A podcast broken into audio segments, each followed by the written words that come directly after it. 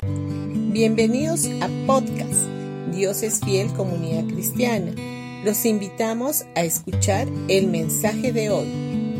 Hola familia, día jueves 9 de noviembre del 2023.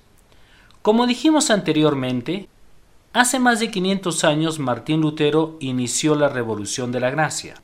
Su tesis afirmaba lo siguiente, solo por gracia, solo por fe, solo por la escritura. La gracia siempre existió, pero lamentablemente se hizo más énfasis a la ley que a la gracia, y luego se hizo una mezcla entre ambas, la gracia y la ley. Y estamos considerando cinco aspectos destacados de la gracia. El aspecto número tres es tú fuiste hecho justo para siempre.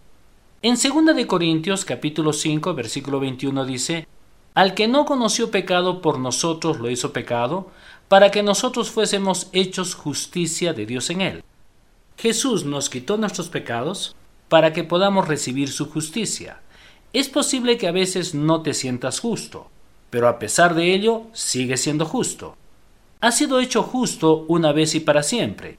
Fuiste justificado solo por la fe, por medio de la gracia.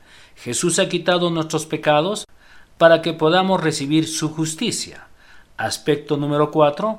Tú no puedes ganarte tu salvación ni tampoco perderla por tus errores. En Filipenses capítulo 2 versículo del 12 al 13 dice, Por tanto, mis queridos hermanos, así como ustedes me han obedecido siempre, y no solo cuando he estado entre ustedes, obedézcanme más ahora que estoy lejos.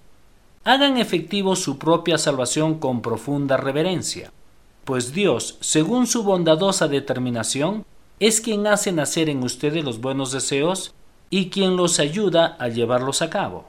Muchas personas creen que deben hacer algo para ganarse su salvación, pero este versículo nos dice que no tenemos que hacer obras para alcanzar nuestra salvación. Dios da tanto el querer como el hacer. Él te da el deseo de hacer algo y Él te concede el deseo de querer hacerlo.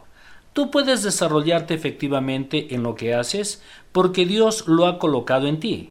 Es como una relación matrimonial. Tú tienes sentimientos de amor para con tu cónyuge.